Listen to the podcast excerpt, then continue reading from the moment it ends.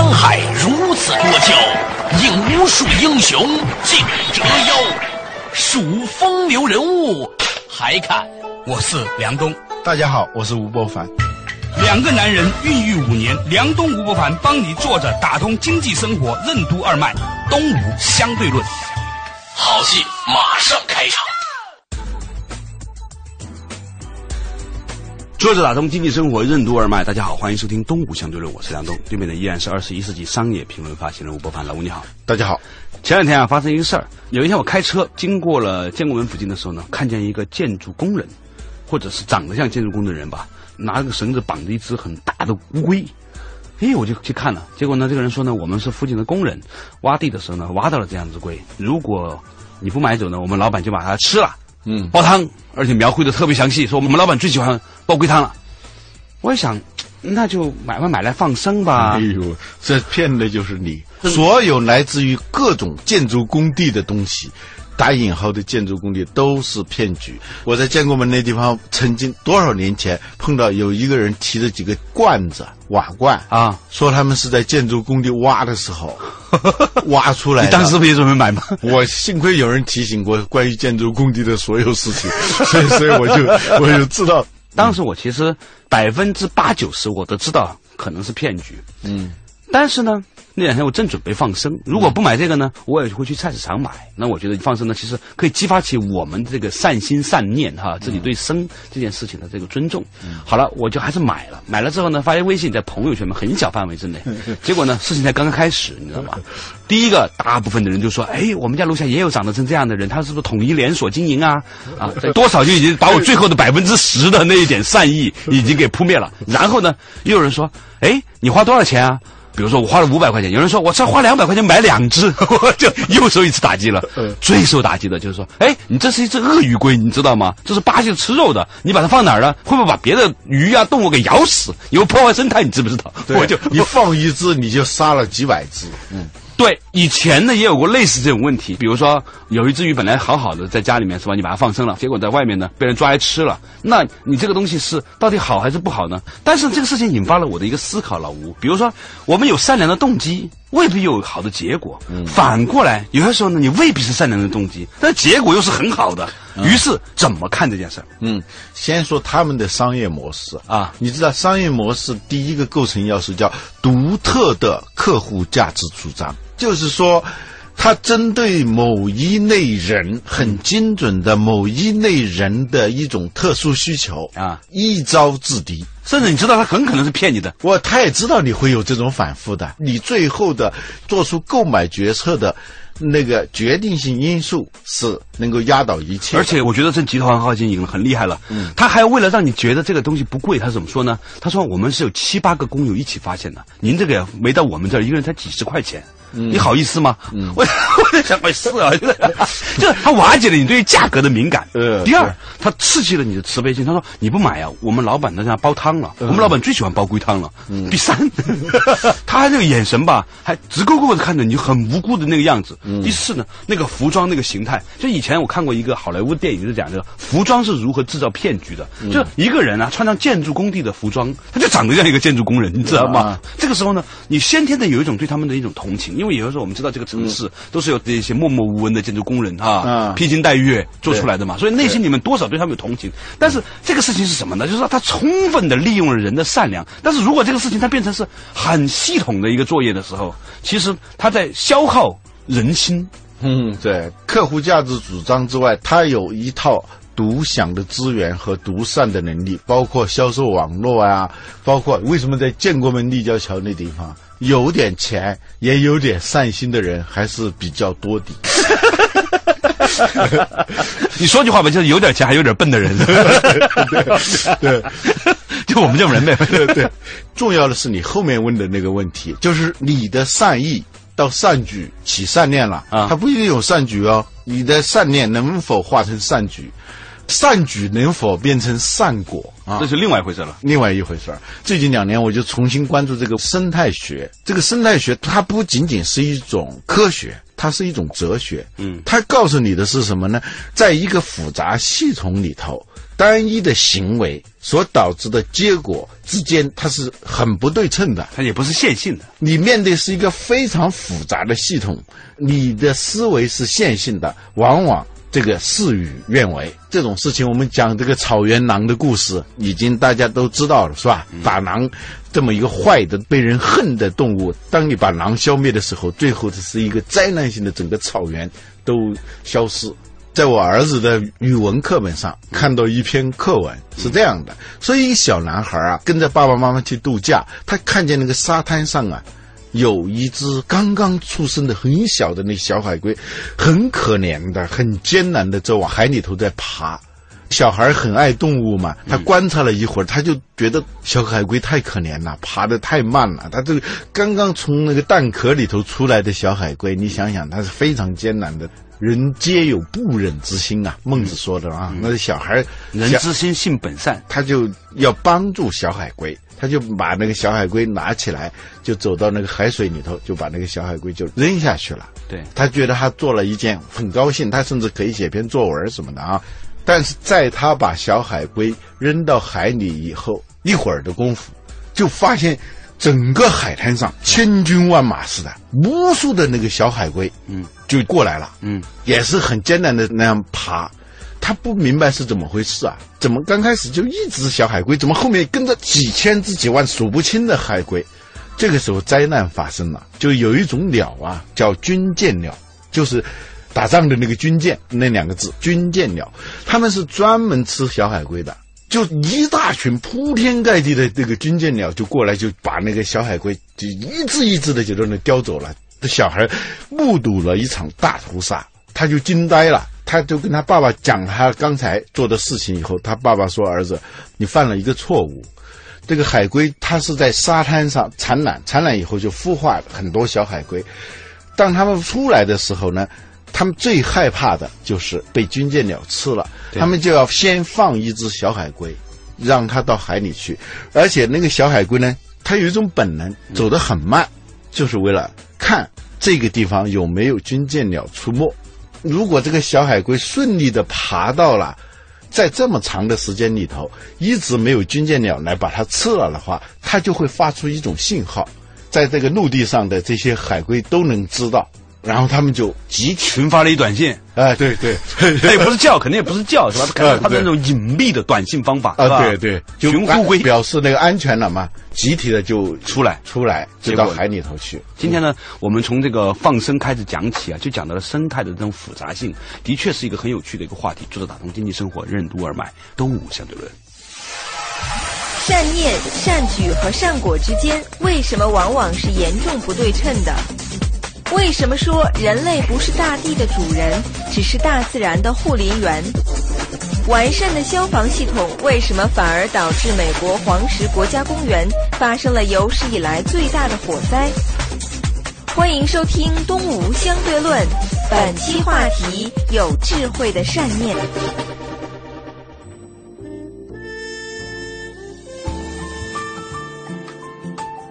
说着打通经济生活任督二脉，大家好，欢迎收听《东吴相对论》，我是梁东，对面的依然是二十一世纪商业评论发行人吴不凡，老吴你好，大家好。今天我们讲的一个话题啊，就是善心善举和善果之间的关系哦。呃，老吴呢就举到了一个他儿子的课本上的故事。话说呢，一只小海龟艰难的在海滩上爬着，被一个小孩子呢把它扔到了海里面。结果呢，所有的小海龟呢接收到了这个小海龟扔到海里的这个信号之后，也不知道他们怎么传过来的。呃，摩托罗拉寻呼龟啊，所以呢，大家一起就往外走的时候呢。就引来了军舰鸟，就是太天敌。其实刚开始爬出来的那个呢，人家就是要爬这么长一段时间去揣测有没有的。但是由于一个善良的人，他以人的方式去做了好的事情，但是呢，却得到了一个坏的结果啊。这个事情呢，是在中学还是小学课本上的？小学课本上。小学课本上的，真深刻呀！这个故事，这里头就引发了一个问题，就是人啊，在宇宙当中的位置，我们不是主人。有一个哲学家说：“我们只是护林员，在一个森林里头，我们不是大地的主人，我们只是无数栖居者当中的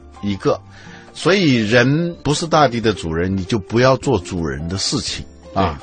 你要敬畏这整个的系统，自作主张。不管你的动机是多么的善良，最后这个运算方程式不是你的。”天在算，不是你在算，所以你最后导致的这个恶果是你完全无法预期的。我所以说，生态学它不仅仅是一门科学，它是一门哲学啊。你说到这个情况，想起一个事儿，这两天不是那个《舌尖上的中国》开始热播了吗？第二季，在里面呢有一个场景，就是有一个小男孩呢，他爬树啊，爬四十多米，爬到一个很深山老林的树上，然后呢去取了一个野生的蜂巢来吃。这个纪录片呢就反映这个食物有多么美好，多么不容易获得这个食物。嗯，但是就有一个评论就讲的很有意思，他说人家那些蜜蜂为了躲你们，已经躲到几十米高的树上，还被你们。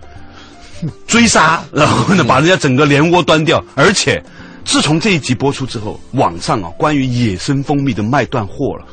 这本来可能这个世界上只有万分之五千的野生蜂蜜会被人类，怎么叫万分之五千？你说二分之一不得？是这么意思，就说明很大很大，你知道吧？就是万分之五千的蜂蜜会被人挖走。结果由于这个片子播了之后呢，可能是万分之九千或者九千五的野生蜂蜜。所以，就很难说无意当中做的一件事情，都可能在这一个复杂的、庞大的系统当中产生一个你意料不到的结果，就是你最初的行为和最后的结果之间的极不对称。极端的例子是蝴蝶效应嘛，是吧？对，就是一个微小的变化，蝴蝶扇一下翅膀，导致一场龙卷风，这不是神话呀，这是科学。所以在整个自然面前，嗯。包括一个经济系统也是这样的，它也是一个系统。嗯，有时候你做一件很小的事情，它最终引发的这个后果啊，是你完全无法预期的。我看那个德鲁克的回忆录的时候，发现，就大萧条这么大的一件事情啊，是吧？从二九年到三九年，二次世界大战，在某种意义上说。就是由于大萧条引起的，可是呢，据德鲁克的那个回忆，当时其实如果发生的时间不是在周末，而是在周一的话，当时采取了一些措施的话，可能这个事情就过去过去了。当然，我们就不知道大萧条是个什么回事了，是吧？就是说，特别大的事件往往是由于一个特别小的，还不叫引爆点。它就一个小小的变量，它跟最后的结果之间完全没法比，但是它会引发一个后续的一个结果，后续的结果再引发更多的结果，更多的结果一下子最后弥漫开来的话，它就形成一个完全跟失控的状况，失控的状况。还有一个例子，就美国的黄石公园啊，嗯。国家公园嘛，去美国都要去看看那个黄石公园。黄石公园在前几年发生了一次特大的火灾。黄石公园这个历史上都没有发生过这么大的火灾，它几乎是波及了整个黄石公园。黄石公园是很大的啊，美国的黄石公园的消防系统是非常好的，非常发达的。嗯，就只要是哪个地方发生一点点野火的话，它那个监控系统非常的严密，马上就会有救火的措施，很快就把那个火给扑灭了。所以很多年以来，就黄石公园都没有发生过大的火灾，这当然是一件很好、值得庆幸的事情啊。但是你知道这件事情引发的是什么后果吗？嗯，就是。在森林里头啊，它那个火有的是人为造成的，有的是自然本身引发的。对，它是森林的一种自我更新的一个行为，就像人生病一样，发烧也是一样嘛。小孩不发烧怎么能长大呢？对，这个火呢是把那些枯木、朽木给烧掉，给那个后来的植物留出空间，留出空间清理这个空间。还有呢，有的地方是很高大的树木，有的地方呢。是很矮的，因为烧过了以后，它自然会形成一些防火带。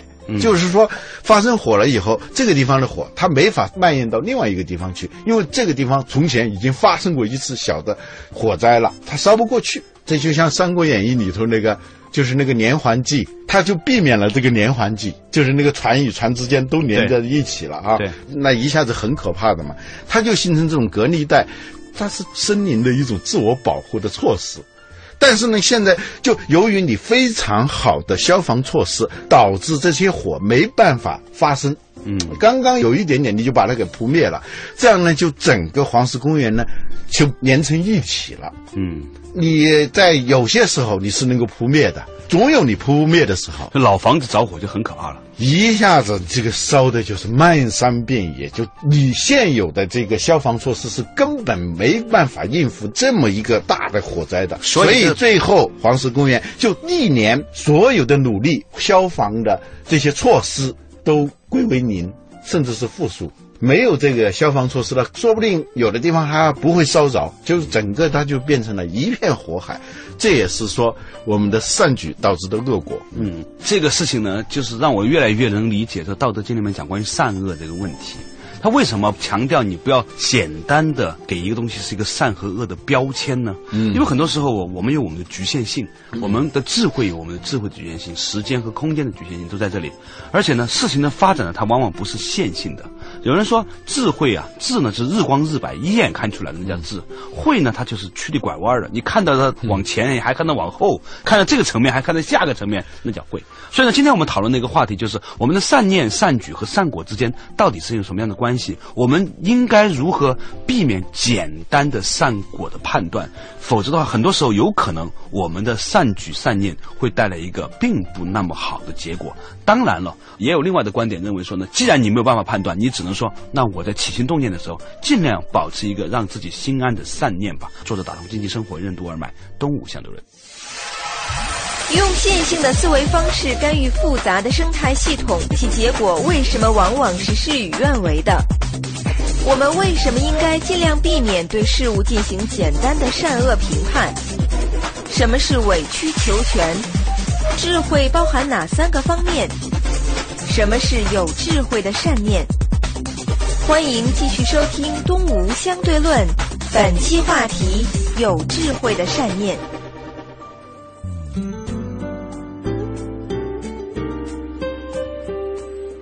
作者打通经济生活任督二脉，大家好，欢迎收听东吴相对论，我是梁东，对面的依然是二十一世纪商业评论发行人吴不凡，老吴你好，大家好。哎，今天我们讲到一个话题呢，就是到底这个善念、善举和善果之间又如何看？其实啊，很多时候啊，有些人他是恶念恶举，他也有可能会有善果出来的，那又如何看？前不久还看了一个纪录片，嗯。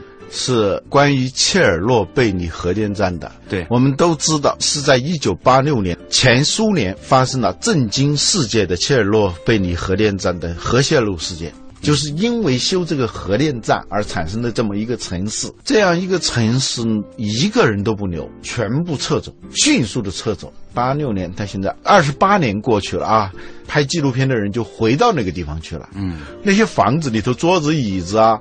摆的就好像说人刚刚离开的那种感觉啊！哦，真的有点像那个庞培城嘛。当时还顾得上什么金银细软呐？你用立即那是命呐！他们进去以后就发现啊，这里头当然有一些夸张的说法，说由于核辐射导致那个基因突变呐。嗯嗯。说那个老鼠长得就跟那个猪一样。说哇，那你可以骑在上面跑了。呃，说那个他们发现一些猪在跑。那个灰色的猪，仔细一看有胡子，动作非常敏捷。他一看实际上是老鼠。现在说好多那是夸张的，并不存在这种事情。当然的的确确有一些生物发生了改变，但整体这个地方的生态啊，已经是就是这个电视片说这个星球上现在唯一的一块人间净土，就多年不见的那个野狼群啊，就在那个屋子里头窜来窜去，像狗一样的啊。那个地方周围是湿地。那个鱼长到一百多斤，生物的多样性啊，这个和谐相处啊，是一个最好的范本。所以我们经常说要拯救地球，地球被人类破坏了。嗯，其实地球根本不需要我们拯救啊！你把它破坏了，最后倒霉的是我们人自己。对你，如果有一天你真的破坏的完全不宜居了的话，你人不就毁灭了吗？对，毁灭以后不出二十八年，它就很好了。就说这人应该拯救的是你自己，地球有它自身的这种力量的。你破坏最后就是除了毁灭你自己以外，地球你恐怕你毁灭不了。据说地球上还有一块人间净土，在哪儿呢？比这个地方要好得多。嗯，离我们中国很近啊，在韩国和朝鲜之间的三八线那是吧？三八线，由于它已经停火六十年了哈，嗯，六十年里头是双方都不能进的，各三十公里。承诺了，谁都不能进去啊！谁进去，对方都有权利开枪。所以这个地方呢，成了各种野生动物、植物的一个天堂，那是完全不受人侵扰。哇，那个地方东北老人参那有多厉害啊！那个老人参那不知道长出筋来啊！是各种东北虎 啊！所以野生东北虎那 各种东北虎。对，所以在有时候战争啊、核泄漏啊是一个很不好的事情，是吧？但是它。他无意哎造成了另外一个后果，嗯，有些时候就是不可预期的，我们的动机跟后果之间这种严重不对称常常存在。嗯对你放在更长的时间里面，你又怎么知道那样的一种和谐的生态？比如说各种东北虎是吧？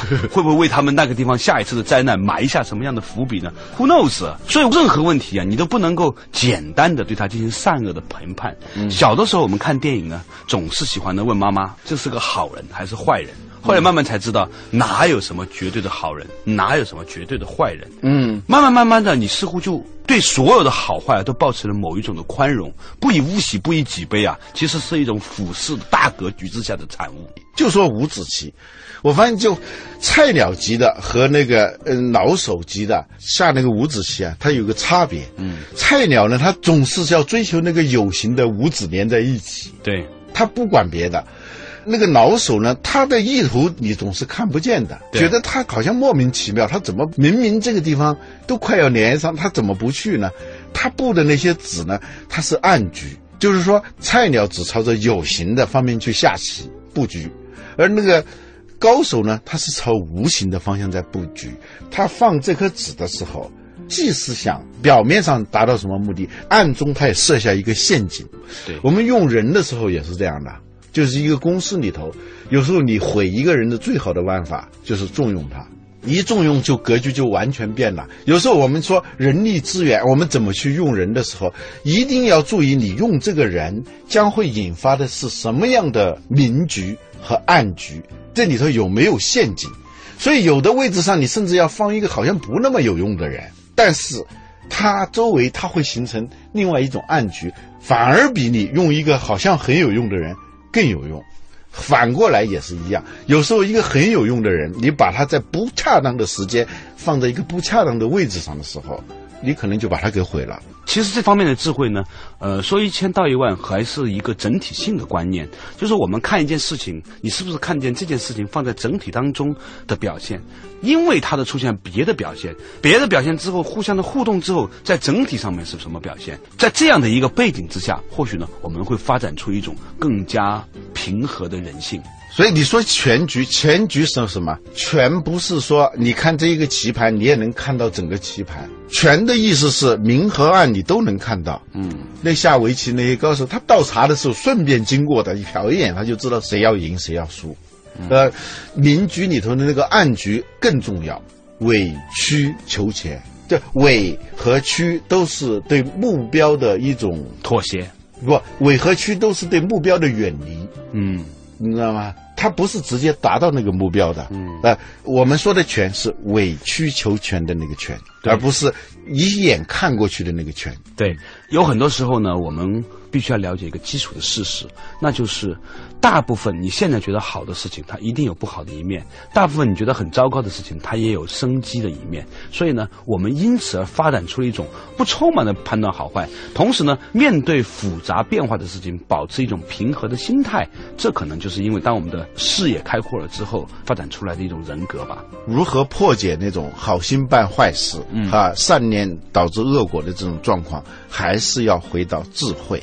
智慧有三点，第一是敬畏，嗯，就是你不要太自作主张，不要太自以为是。如果一个人没有这一点的话，他就没有智慧。第二，目标是什么？有时候我们忘了目标，额外去做很多的事情，这些事情往往导致的是恶果。还有一个就是，它一定是顺应简单，这个三点才能够让我们避免以一颗善良的心去办那些蠢事。非常感谢大家收听这一期的《动物相对论》，我们下一期同一时间再见。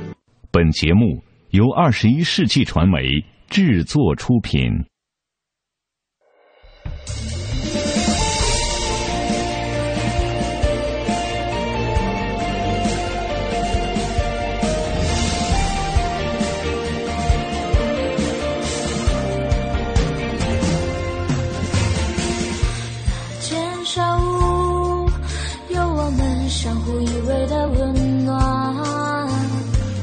的旅途有我们无处安放的青春。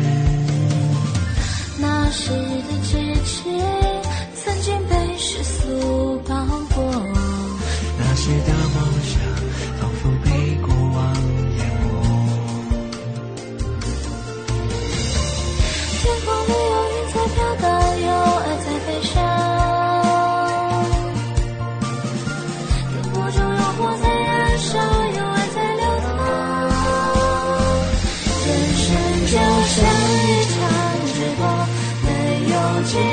我是蒋丽，装修就选美图仕，由底到面都放心，美图仕漆。